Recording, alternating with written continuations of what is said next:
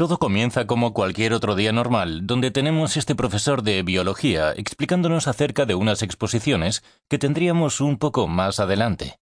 Y el problema con esto era que en aquel entonces yo no sabía hablar de forma pública y necesitaba sacar la mayor nota posible, ya que mi carrera universitaria dependería de una beca.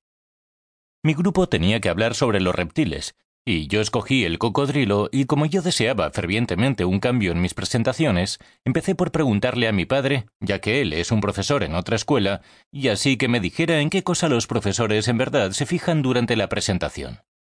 Empecé por practicar de manera muy ardua, ya fuese con mis compañeros de clase, familiares o amigos. Durante mi presentación no tenía miedo del público frente a mí, y estaba dispuesto a darlo todo para alcanzar mi meta.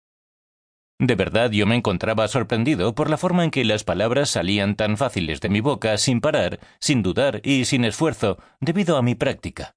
Ni siquiera había terminado mi presentación cuando mis compañeros empezaron a aplaudir. Y ellos solo aplaudieron en la mía. Incluso hubo un compañero que me dijo que esos seis minutos de presentación fueron mejores que los cuatro años que ya llevábamos con el mismo profesor. Y si estás pensando que esto no es para ti, o que no puedes lograrlo, Déjame decirte que yo era un adolescente común. Notas promedio vida de clase media. Entonces, en otras palabras, era como tú, o incluso menos.